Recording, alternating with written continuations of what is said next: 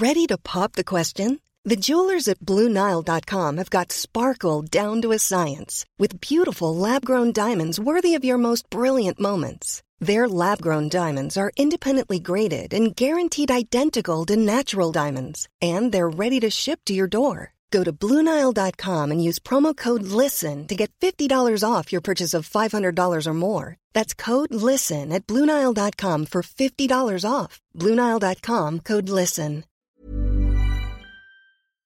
Heraldo Radio. La HCL se comparte, se ve y ahora también se escucha. El dedo en la llaga. Había una vez un mundo en el que nadie creía. Un país de historias inexplicables. Una nación con personajes asombrosos. Santo Tomás tenía razón. Hay que ver para creer.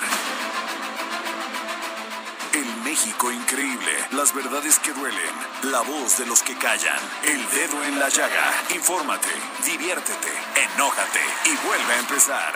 El Heraldo Radio presenta El Dedo en la Llaga con Adriana Delgado.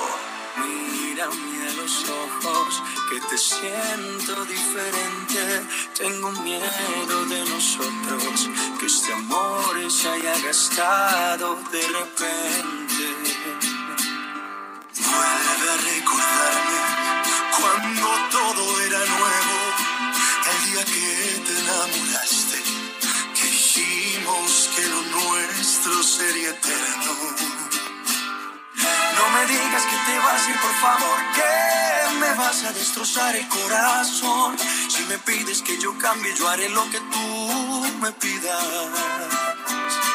Es humanos cometer más un error que te cuesta regalarme tu perdón. Te lo juro que no voy a soportar tu despedida. Aunque digan que no hay mal que duró más de 100 años, no quisiera ser. Ay, ay, ay, ay, ay, ay, ay, estamos escuchando 100 años, este dueto de Carlos Rivera y el guapísimo de Maluma. Y es que así iniciamos este dedo en la llaga de este martes 12 de enero del 2021 y la canción del mexicano y el colombiano.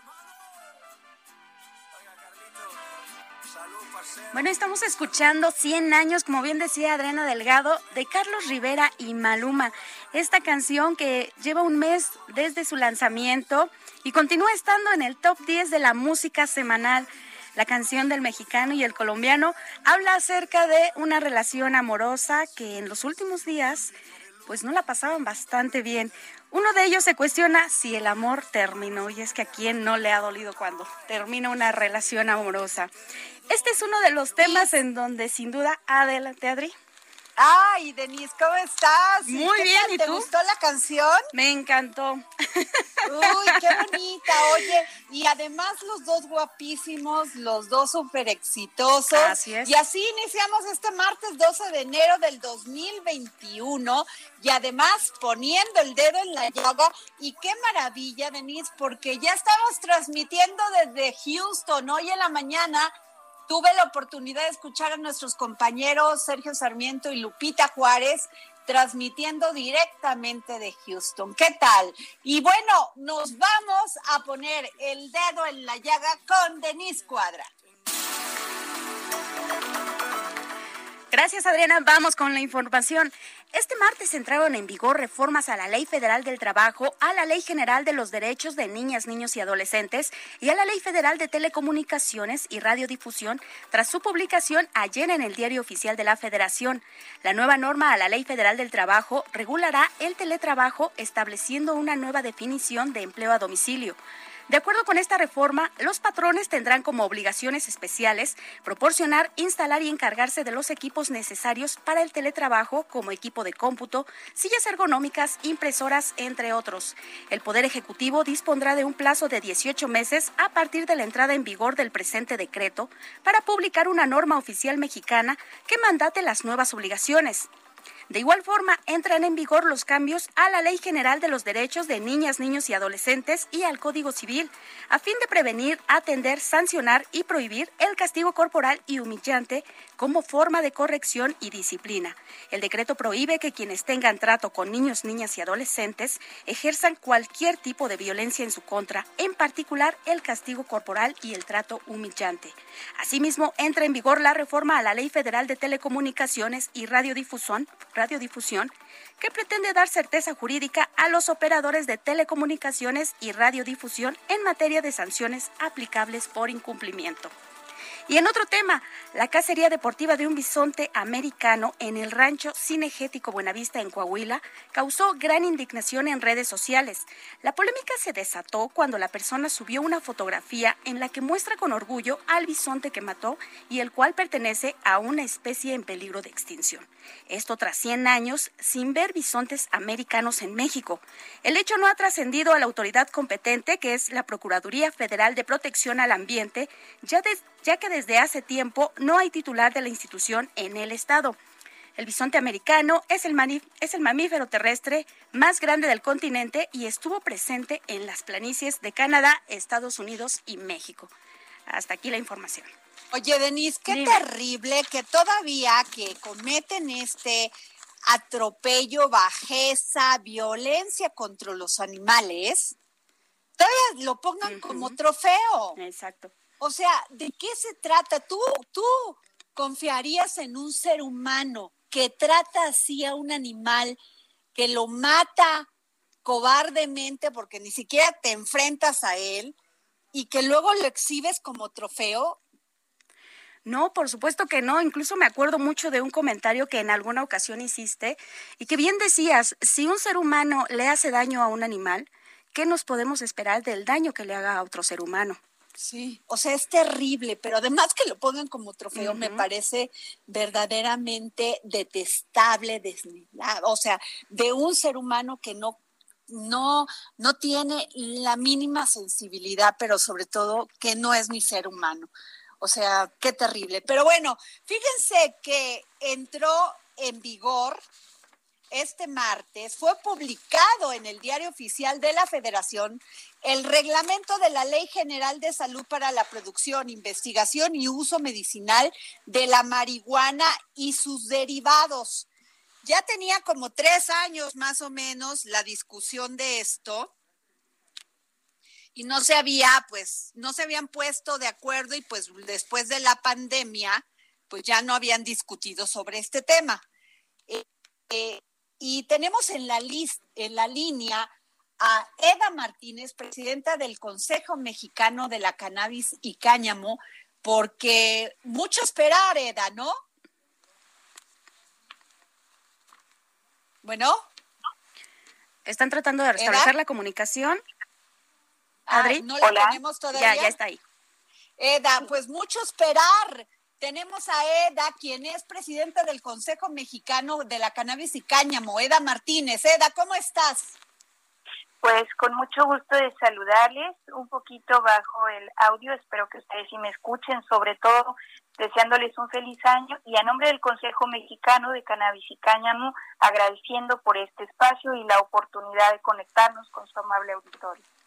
Nosotros te escuchamos perfectamente, Eda. Oye, hoy pues se fue publicado en el, diario oficial de la Federación el reglamento de la Ley de General de Salud para la Producción, Investigación y Uso Medicinal de la Marihuana y sus derivados. ¿Qué nos puedes decir del contenido de esta, de esta ley general? Indudablemente lo que tenemos hoy es este inicio trascendental en donde se empieza a activar por lo menos un sector muy importante que es el sector de la industria de la salud. Entendiéndose que la industria de la salud es toda aquella cadena de suministros y proveeduría y actores que están apostando por de una u otra forma activar la economía a través de esta variedad. ¿Qué quiere decir? Que tenemos el reglamento, este reglamento que pensábamos que también podría pedirse una prórroga, pero existe hoy ya este reglamento y este reglamento ya tiene una ley de referencia que es la Ley General de Salud que ya existía, por lo tanto nosotros vemos que se está dando el primer paso en la activación que es para la industria de la salud. Entendemos, estamos muy conscientes de que la otra parte de todo el público interesado en lo que es el uso adulto el industrial y la investigación no relacionada con materia de salud están en espera de que el cuerpo legislativo, ahora ya en la Cámara de Diputados, haga su tarea, cumpla, aproveche la prórroga que se dio hasta el 30 de abril y que de ahí en más se tenga instalado ya el instituto y el instituto a su vez, tal como lo hizo COFEPRIS con este reglamento, emita su reglamento para los usos que no tienen que ver con la industria de la salud, pero que es un sector sumamente importante que no se puede excluir y que estará en espera también, aunque en este caso, lamentablemente para estos usos, nosotros no vemos que sea antes de 18 meses o de dos años para que se empiece a activar. A ver, Eda, que te voy a hacer preguntas a lo mejor muy obvias, pero que es importante para nuestra para nuestros radioescuchas. ¿Para qué sirve, para qué serviría en uso médico la cannabis? la cannabis es una variedad que ofrece una variedad, verdaderamente una variedad vegetal muy interesante y que cuando estamos hablando nosotros de un uso médico, quitando todo el mercado inundado de suplementos alimenticios con altas promesas, pues debemos de saber que cuando se tiene, por ejemplo, diabetes, hipertensión, lupus, eh, TDAH, asma, fatiga, glaucoma, eh, distrofia muscular, todo lo que es medicina también de, de salud reproductiva, medicina psiquiátrica o apoyo psiquiátrico como lo es estrés, Alzheimer, Parkinson o algunas otras autoinmunes, esclerosis múltiples, pasticidad, epilepsia, en fin, eh, de manera muy seria todo lo que tiene que ver con la parte psicológica, anímica, gastrointestinal, alimentación, neurológica, dolor y sueño, por tener una clasificación no médica, pues ahí es donde este portafolio realmente de, de, oferta de insumos para la salud se vuelve sumamente importante con esta variedad vegetal. Y eso fue solo por mencionar algunos. A ver, mucha gente tiene esta duda es que no quiero consumir marihuana, o sea, los que se oponen dicen, no, es que se van a volver drogadictos. Por favor, explícanos por qué no y por qué se hace este, podría ser destilado, no sé cómo le llamarían ustedes, de la planta de la cannabis. Pues es muy válido y es muy interesante estas posturas. Yo las escucho siempre con, con mucha atención. Primero, porque tantos años prohibicionistas eh, lo que condujeron realmente es al reto hoy de desmitificar esta variedad vegetal, de tratarla con el respeto que se debe de tratar, de entender que esta planta tiene una composición muy rica de muchas sustancias que no solamente se van a dividir en la sustancia psicoactiva más conocida, que se llama THC, y la otra sustancia no psicoactiva muy conocida que se llama CBD. Eh, la cannabis, la marihuana, es una especie que puede tener un diseño genético tan sofisticado que puede venir con más carga de psicoactivo o menos carga de psicoactivo. Eh, también estamos hablando del cáñamo, pero a lo que vamos es a lo siguiente. Normalmente hacen alusión a la parte de THC hay diferentes, hay CBD, hay CBC, hay CBG, es decir, tenemos más de 101 compuestos diferentes dentro de esta variedad vegetal y no todo es aquello relacionado con me causa mucha adicción. De hecho, nosotros consumimos en el día a día muchas sustancias que van afectando al sistema nervioso central y que también nos están causando una conducta adictiva y una conducta perjudicial, como lo puede ser el azúcar. Entonces, ¿qué quiere decir? Que cuando estamos con expertos que saben en realidad de todas las bondades terapéuticas, y estamos viendo que hoy día la circunstancia nos pone con fármacos que tienen que ver con el manejo de ansiedad, pues puede ser mucho más peligroso el no tener un acompañamiento del profesional de la salud cuando estamos tomando un tramadol o cuando estamos auxiliándonos de benzodiazepinas o cuando estamos utilizando analgésicos, eh, cualquier otro fármaco en realidad su abuso en su consumo, aunque lo vemos realmente regularizado porque ya transicionaron a una legalidad y pasaron por COFEPRIS, es lo mismo con cualquier otra sustancia que esté ofreciendo un portafolio terapéutico. Primero, confiar en que no en los mercados de espontánea creación, no en los suplementos que dicen que curan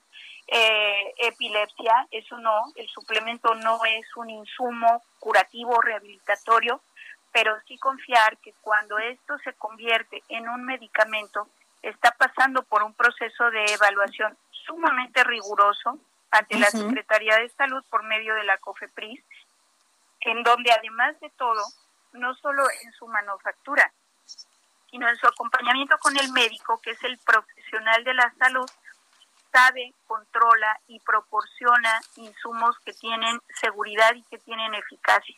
No es que vayan a crear una adicción, no es que todos tengan psicoactivo, no es que el psicoactivo no esté ayudando, pero primero que nada creo que lo que tenemos que empezar a hacer es desmitificar porque esto tiene un uso ancestral.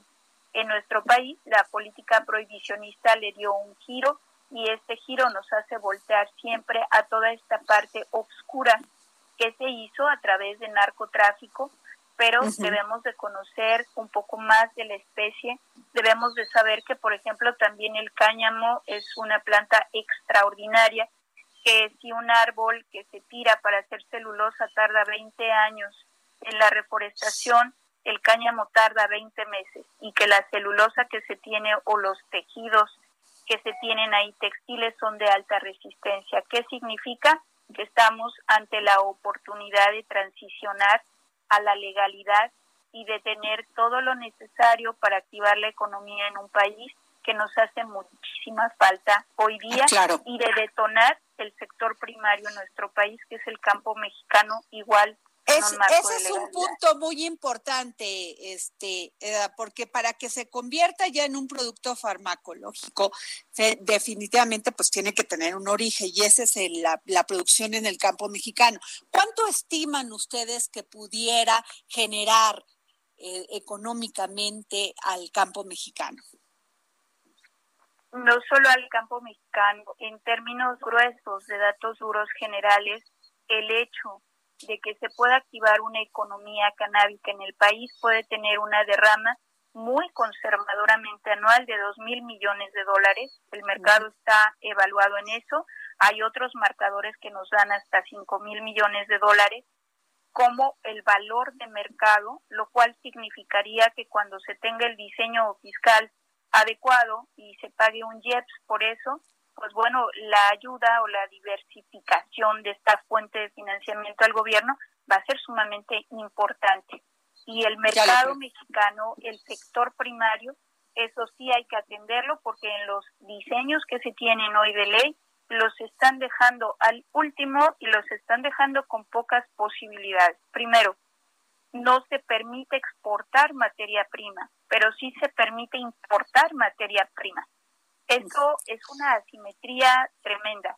Nos están ayudando con protocolos de agricultura, con financiamientos, con figuras de cultivos mixtos y esto quiere decir que estamos abandonando, primero, obligando al agricultor campesino a romper vínculos con sus patrocinadores tradicionales y los estamos dejando solos en el andar toda vez que han roto esos vínculos. Esto es muy importante y además si no se les permite jugar en las grandes ligas para ser exportadores, para ayudarlos con protocolos de cultivo, con eh, alentar todo lo que son los cultivos endémicos o los policultivos, pues estamos dándonos un balazo en el pie. Claro. Oye, Eda, pues definitivamente tienen mucho que hacer, pero ya es un buen paso esta, esta publicación de, pues de este reglamento, este reglamento en el diario oficial de la Federación. Indudablemente sí había sido la prórroga de la prórroga, finalmente desconcentraron la parte medicinal de los otros usos. Sabemos que hay mucho por hacer, sabemos que es muy perfectible la ley y el reglamento y todo lo que se está gestando para los otros usos, pero estamos nosotros cerca, hemos entregado documentos puntuales con observaciones que consideramos importantes como un grupo multidisciplinario con gente muy capaz en lo que es la materia y seguiremos aportando y siendo recipiente también de todas las voces y de todo el colectivo que desee manifestar cuanto sea su interés hacerlo. Muchas gracias, Eda Martínez, presidenta del Consejo Mexicano de la Cannabis y Cáñamo. Gracias por habernos tomado la llamada. Todo lo contrario. Muchas gracias a ustedes por el espacio. Gracias. Y nos vamos con Enrique Ortiz. Soy su fan, la Tuania, así lo pueden buscar en eh, las redes sociales, que ya inauguraste el Instagram, querido Enrique. Hola, ¿cómo estás? Muy bien, oye, te hablamos para que este nos, nos cuentes de este de este descubrimiento de la primera escultura femenina prehispánica en su tipo que fue hallada en el norte de Veracruz. Efectivamente, efectivamente, eh, pues lo encontraron el primero de enero, de, o de acuerdo a, a, los informes de la gente de la población de Hidalgo Amajac, que es eh, una pequeña población al norte de Veracruz, eh, cerca de lo que es Tuxpan, cerca de lo que es Castillo de Teayo. Eh, la encontraron en un campo de cultivo a ras de suelo. Eh, gracias ahora sí que a la suerte, o yo no sé cómo llamarle, eh, los tractores, el uso de animales, no la destruyeron, no la fragmentaron, no la partieron. Está completa la pieza. También algo que fue muy bueno es que estaba de espaldas digamos que la parte del labrado daba hacia la tierra, lo que hizo pues que tampoco presentara daños a través del tiempo o una erosión pues por las lluvias, el agua. Eh, esta piedra, eh, bueno, esta escultura eh, de casi dos metros de alto, 60 centímetros en su parte más ancha y 25 centímetros de grosor, pues representa a una mujer joven eh, bellamente ataviada, con un gran tocado sobre la cabeza eh, y, vestida a la usanza eh, huasteca. Podemos ver que tiene oquedades en lo que es su boca, sus ojos. ¿Por qué? Porque posiblemente en estas oquedades se colocaban concha u obsidiana o algún otro mineral, como también podría ser pirita, pues para darle vida a esta escultura es de piedra caliza, vale la pena comentar eso.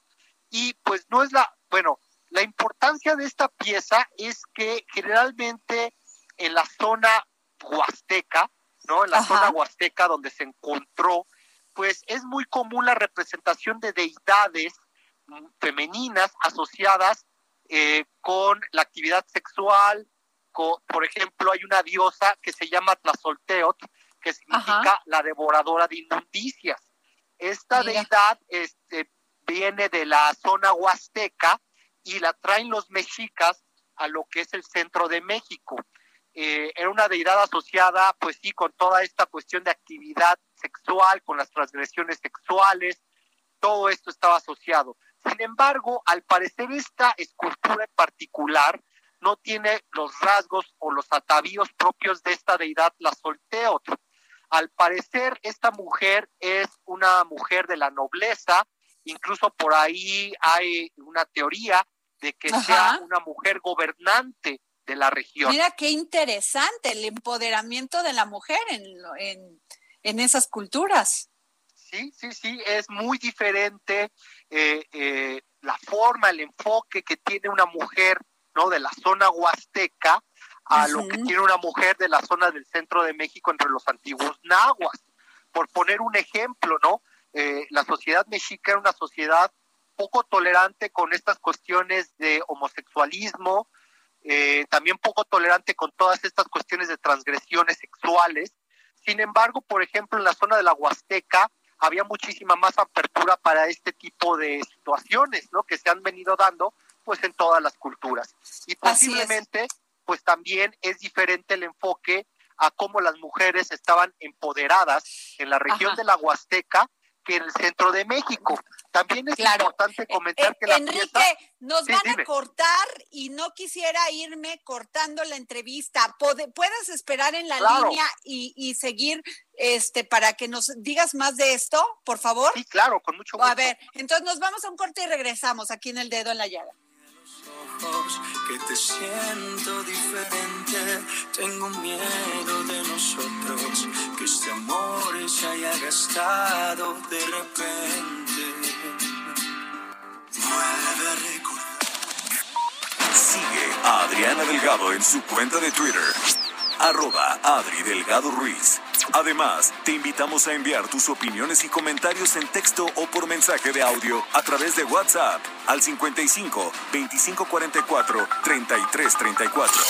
Y si quieres escuchar El Dedo en la Llaga de El Heraldo Radio, en cualquier momento y donde quiera que te encuentres, descarga el podcast disponible en Spotify y iTunes. Heraldo Radio.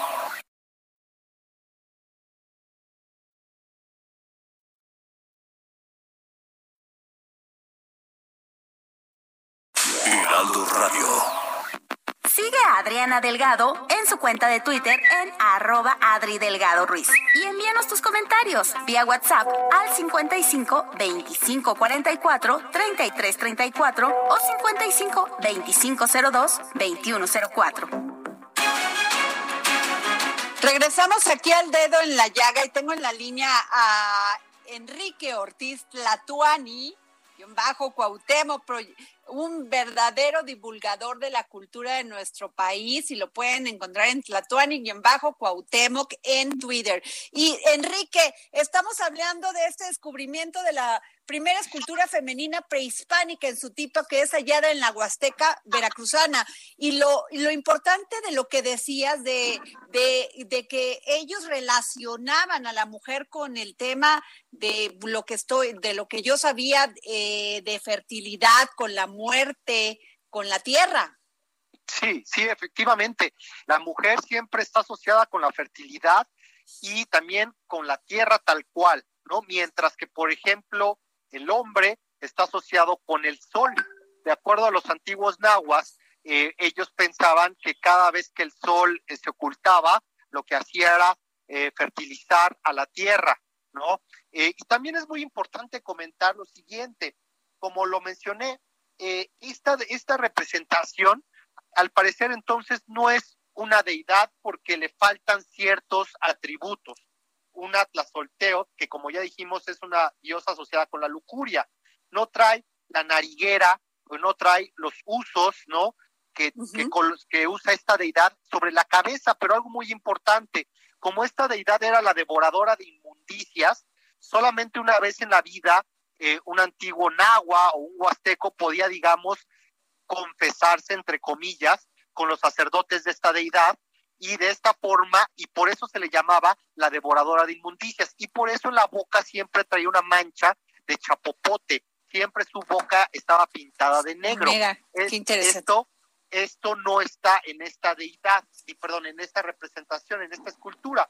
Es importante también mencionar que está fechada aproximadamente entre el 1450 al 1521 eh, que ya es el posclásico tardío y que también en aquellos años ya los mexicas o aztecas del centro de México ya se habían desplazado eh, a, eh, conquistar la zona de la Huasteca.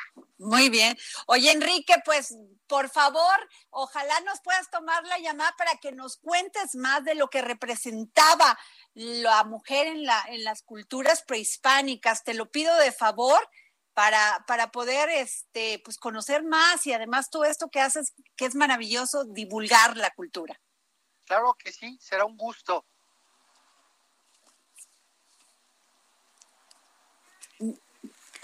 Bueno, pues Muy bien. Ah, perdón, este, no, Denise, este, discúlpame a mí. Oye, y pues nos vamos con Samuel Prieto, que hizo una gran entrevista a Rafael Marín, a Marín Mollinedo, director general del corredor, corredor interoceánico del Istmo de Tehuantepec. Samuel, ¿cómo estás? Tenemos en la línea del dedo en la llaga al licenciado Bueno. Corredor interoceánico del Istmo.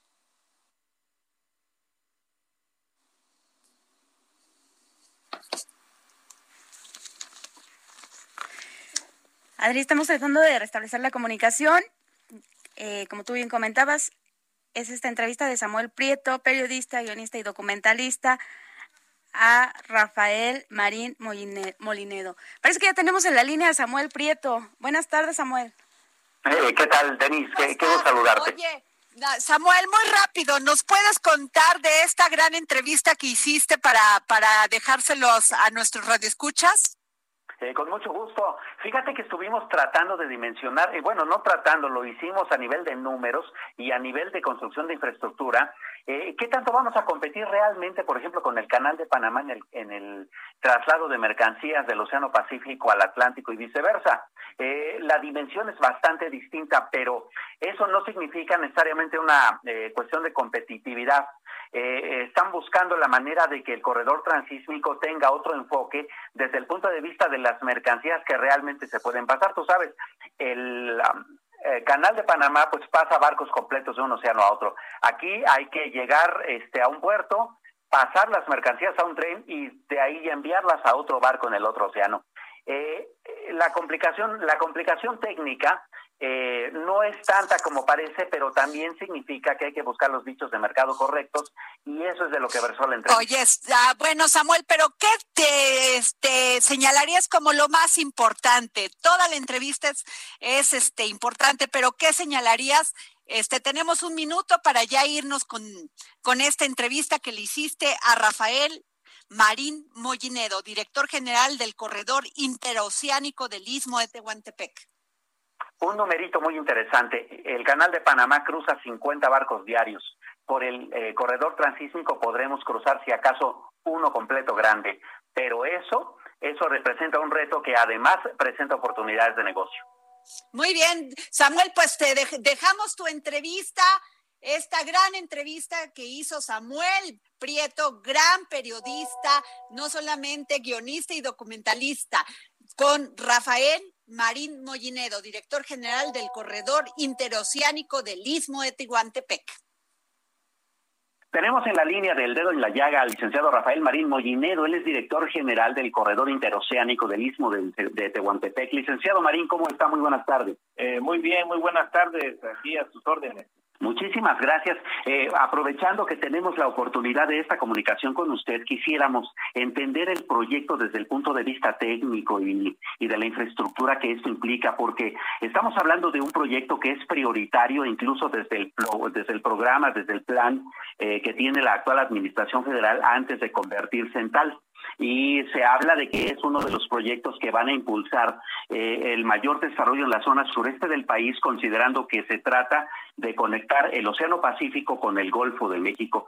¿En qué parte del proyecto estamos y cuál es la infraestructura que se necesita para lograrlo? Como no, mira, pues eh, haciendo un resumen del proyecto, este, podemos decir que eh, primero, establecer eh, la, conexión interoceánica entre el, entre el, Golfo de México y el, Océano Pacífico. Esto con la intención de que empiecen a llegar los grandes barcos a Salina Cruz, principalmente que vienen de Asia, y crucen sus mercancías que tienen destino principalmente la costa este de Estados Unidos y eh, puedan transbordar en este pequeño este, franja de la República, que es la parte más estrecha de América del Norte, eh, en la cual este, puedan cruzar estos contenedores y sigan su rumbo a los Estados Unidos, a la costa este, al mercado más demandante del mundo. Y este, ese es el objetivo, la, la, columna vertebral de este programa que nosotros llamamos Programa de Desarrollo Integral del Istmo de Tehuantepec. Pero la segunda parte de este proyecto, que es la más interesante, el objetivo principal es el establecimiento de 10 parques industriales que se van a instalar en todo el, corredor del Istmo, distribuidos en toda la geografía, cerca de las, este, pegado a, las vías del tren, eh, y de la carretera que casi van paralelas. Y entonces vamos a, modernizar toda esta infraestructura, los puertos, la vía férrea, la vía férrea se está haciendo de nuevo todo. Este, ya existía, pero estaba muy deteriorada porque no se le invirtió a este proyecto durante mucho tiempo. Pues estamos realmente eh, trabajando en ello. Eh, en la parte de la, de la infraestructura de movilidad, eh, ya estamos modernizando los puertos de Salina Cruz, de Coatzacoalcos, haciendo diversas obras y este para poder arrancar este mismo año ya con el cruce de mercancías entre un océano y el otro. Desde el año pasado se licitaron eh, la, la, modernización de la vía del tren. Estamos trabajando, se dividió en cinco tramos. Este, llevamos un avance como de un eh, 20%, debemos de llevar, este, pero nosotros debemos terminar en septiembre de este año la modernización de las vías del tren. Y, y paralelamente también estamos acondicionando los puertos para habilitar las terminales de contenedores es para que puedan venir a descargar. Actualmente no existe ese servicio en el Istmo y eh, ya con, con la modernización de la vía del tren y los puertos vamos a poder empezar a dar este servicio. Quisiéramos un poco desmenuzar cada uno de estos factores para poder ir entendiendo de una manera un poco más gráfica cómo va a funcionar. Eh, no es igual pasar, por ejemplo, un barco eh, completo de un océano a otro a través de un canal que a un barco que llegue a un puerto, descargue mercancías y después vuelva a descargar hacia otro barco en el otro océano. Eh, eso significa un reto eh, de logística muy importante y desde ese punto de vista la pregunta sería, eh, ¿competiremos de igual a igual o estaremos buscando nichos de mercado específicos? Exactamente, más que todo, nosotros no no, no, no, no, no, no queremos competir con el canal de Panamá, porque definitivamente en el canal de Panamá pasan 50 barcos diarios completos. Eh, con carga. Y en el Istmo, pues vamos a poder este, transportar en un momento dado, eh, a plena capacidad, un barco diario. Eh, vamos a poder este, traslapar sus mercancías de un océano al otro. Nosotros daríamos atención a un barco y ellos dan a 50 barcos. Pero el objetivo principal es establecer esta nueva, nosotros hablamos de establecer una nueva ruta interoceánica, una, nueva ruta oceánica de, de, de transporte de, de, barcos que cruce por el istmo de Tehuantepec. Eh, definitivamente nosotros eh, le apostamos que tenemos que ser más eficientes que el canal de Panamá, aunque sea para un barco. Este, ¿Por qué? Porque lo que queremos es que eh, empiecen a venir los barcos y eso sea también el atractivo y el motivo para que se vengan a establecer las empresas en el corredor. O sea, lo que queremos es que también aquí se va a generar mucha carga en este corredor que va a poder enviarse para el norte para el norte del, de, de, América y para el Pacífico principalmente y, todo y, todo y todo este el, Sudamérica, eh, la costa este, la costa oeste de Estados Unidos, o sea, vamos a tener una conexión en la que estas empresas van a tener esa esa ventaja de que eh, eh, muy cerca van a tener la conexión para llevar sus mercancías a cualquier parte del mundo. Ese es realmente el objetivo de este corredor, eh, pero sí necesitamos también que vengan los, barcos a cruzar. O sea, unas mercancías van a cruzar de un océano al otro y otros contenedores se van a poder ir quedando en el camino para transformarlos, generar, agregarles valor y enviarlos a su mercado final ya transformados con este valor agregado nacional. ¿Cómo será la inversión, licenciado? Eh, eh, recordamos que en el mes de noviembre pasado vino por acá a territorio mexicano el primer ministro de Singapur y una de las eh, principales temas que se trataron durante la reunión de él con el presidente de México y en la que usted estuvo muy involucrado fue justamente la experiencia de ese país en materia portuaria para aprovecharla en la en la instalación de este corredor transísmico. ¿Hay alguna inversión directa tanto extranjera como mexicana a nivel privado en el proyecto?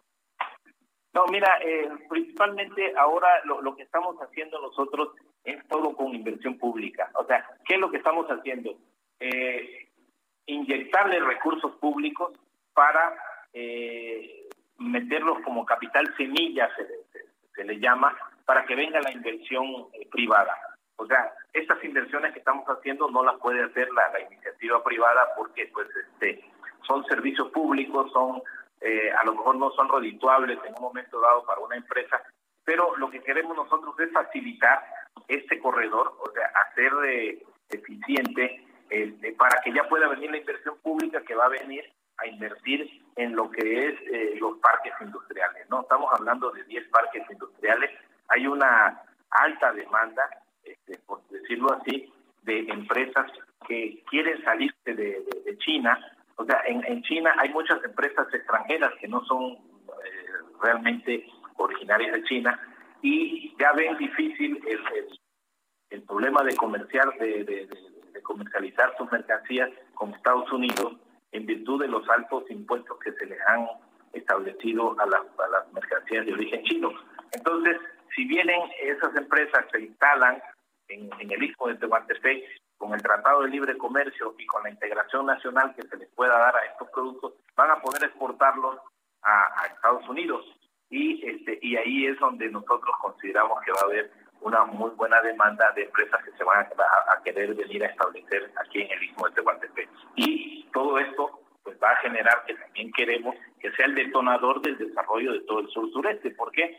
Porque estas empresas van a demandar materias primas, eh, mano de obra, este, eh, servicios, eh, recursos para poder hacer su, su transformación y, y, su proceso de producción. Entonces todo esto pues, puede generar que se desarrolle, o sea, sea la punta de lanza del desarrollo y se empiece a desarrollar todo el sur. Por supuesto, considerando el nivel eh, de capacidad que se pueda tener para la transportación, eh, tanto en tren como en barco, eh, ¿de qué clase de mercancías, qué clase de servicios, pero sobre todo qué clase de maquilas son las que se proyectarían instalar en estos corredores industriales? Pues todo el tipo de... No, no, no le estamos apostando nosotros a la industria automotriz, por ejemplo, ¿no? Porque eso ya hay un nicho y hay un, hay, hay un, un mercado específico, una, una zona donde se se estableció este desarrollo automotriz, que es el centro y norte del país. Nosotros le apostamos a otro tipo de manufactura. Eh, hay mucho, mucha la vocación eh, sería de agroindustria, ¿no? Transformar alimentos y procesarlos para enviarlos a, a otras partes del mundo. Por supuesto, la gente del sureste mexicano se precia mucho por ser eh, una gran mano de obra. Y hablando de ello, licenciado, eh, ¿cómo van las cuestiones que tienen que ver con eh, la negociación que se tenga que hacer con las comunidades, particularmente originarias e indígenas de la región, eh, para incorporarlas al proyecto por un lado y por el otro para evitar conflictos de tierras? Sí, definitivamente, eh, pues eh, siempre ha habido eh, manipulación, por decir en un momento dado, o falta de información principalmente eh, de algunos grupos, pero hemos ido avanzando en ese sentido precisamente porque nosotros no, no, no estamos escondiendo nada ni queremos engañar a nadie. Eh, hemos estado reuniéndonos con todas las comunidades campesinas, con todos los tejidos, con todos los grupos indígenas y lo que nos han pedido es información del, del, proyecto. Se las hemos compartido y pues se han convencido de que es un proyecto que realmente está pensado pues, precisamente para el desarrollo de ellos, para, para mejorar las condiciones de vida de, de la gente del Istmo. Y este y realmente hemos hemos hemos hemos tenido muy poca muy poca oposición y creo que también eso es lo que pide la gente, ¿no? Atención e información y lo hemos estado haciendo y creo no tenemos ningún problema. Por supuesto. Estamos platicando con el licenciado Rafael Marín Mollinedo, él es director general del Corredor Interoceánico del Istmo de Tehuantepec. Licenciado, numeritos, que esos siempre son como que un parámetro como para entender cómo vamos. Eh, ¿Cuánto es la inversión eh, que se proyecta para este corredor transísmico y de eso qué porcentaje ya llevamos en cuanto a pues la liquidez que se necesita? Sí, bueno, mira, el año pasado pues, se adjudicaron los contratos de la modernización del puerto de Salina Cruz. Ahí vamos a hacer un puerto nuevo eh, en Salina Cruz, para lo cual este, li, li, licitamos la escollera, eh, que es una escollera para hacer el puerto de abrigo, y esa escollera eh, tiene una inversión de alrededor de 5 mil millones de pesos. Eso ya eh, se está trabajando, es un proyecto a dos años y medio, ¿no? Ya, ya llevamos un, un cierto avance. y en el caso de la, las vías del tren, también se licitó la, modernización de las vías del tren y ahí se, comprometieron recursos por 3.100 millones de pesos. Eso es lo que llevamos invertido, más eh, algunas inversiones de alrededor de 800 millones en los dos puertos, en, el puerto de Coatzacoalcos y en el puerto de Salina Cruz Viejo. Eh, faltan algunos algunos recursos que vamos a ir este, poco a poco este, eh, invirtiendo para modernizar toda la infraestructura. Estamos pendientes con la, la, carretera transísmica, eh, también se va a modernizar. Ahí eso lo ve directamente la, la Secretaría de Comunicaciones y Transportes y están haciendo ya los trabajos para este, dejar en buenas condiciones esta carretera transísmica que va a ser parte del corredor multimodal. En un futuro, ya cuando madure las empresas y que ya estén el, los parques industriales eh, trabajando, va, va, va, va a requerirse inversiones también en los aeropuertos. Ahí tenemos un aeropuerto, tenemos la ventaja de que tenemos el aeropuerto en el norte de, de, Istmo, que es en Minatitlán, y tenemos otro en el sur, que es el aeropuerto de Istepec. Ese sí es un, aeropuerto chico que va a requerir este, ampliarse eh, y modernizarse eh, para poder dar en un futuro los servicios de carga que se van a requerir ya de que las empresas empiecen a producir sus mercancías. Eh, ¿Hay plazos este, establecidos uh, en términos de proyecto, licenciado? Es decir, ¿en qué tiempo ya tendremos, bueno, nos comentaba usted que este mismo año estará operando la vía, ¿en qué tiempo más estarían empezando los primeros desarrollos industriales produciendo y el resto de la infraestructura? Bueno, este mismo año nosotros vamos a salir a licitar ya los, en el, asunto de los parques industriales, este, van a ser 10 10 parques. De esos 10 parques, eh, cuatro terrenos, cuatro parques ya son propiedad de nosotros, son, son terrenos que eran propiedad del gobierno. Uno que acabamos de adquirir ahora, firmamos la escritura el 28 de diciembre, eh, aquí en, la zona de Veracruz. Y, este, y tenemos otros seis predios, perdón, tenemos cuatro predios más que ya tenemos eh, acordados con los diferentes ejidos, porque esos son terrenos ejidales que estamos comprando. Eh, nada más que con este asunto de la pandemia sí se nos ha atrasado un poco el proceso de adquisición, porque no se pueden llevar a cabo las asambleas por, el asunto de que no puede haber reunión de mucha gente. Pero hemos estado en, los procesos de eh, negociación con los diversos ejidos, con los comisariados ejidales, hemos hablado ya también con los ejidatarios que van a ser afectados para, para en sus tierras y hay total total acuerdo en cuatro en cuatro giros. Nos hacen falta solamente dos predios para completar los diez, que es una condición puso el presidente de la República de que vamos a arrancar con el proceso de de, licitación porque van a ser licitados estos predios. Esto, es eh, algo muy importante, licenciado. Eh, considerando el tamaño de la magnitud del proyecto, eh, ¿ya hay intenciones, digamos, cantadas de algún sector o diversos sectores productivos en particular por instalarse ahí?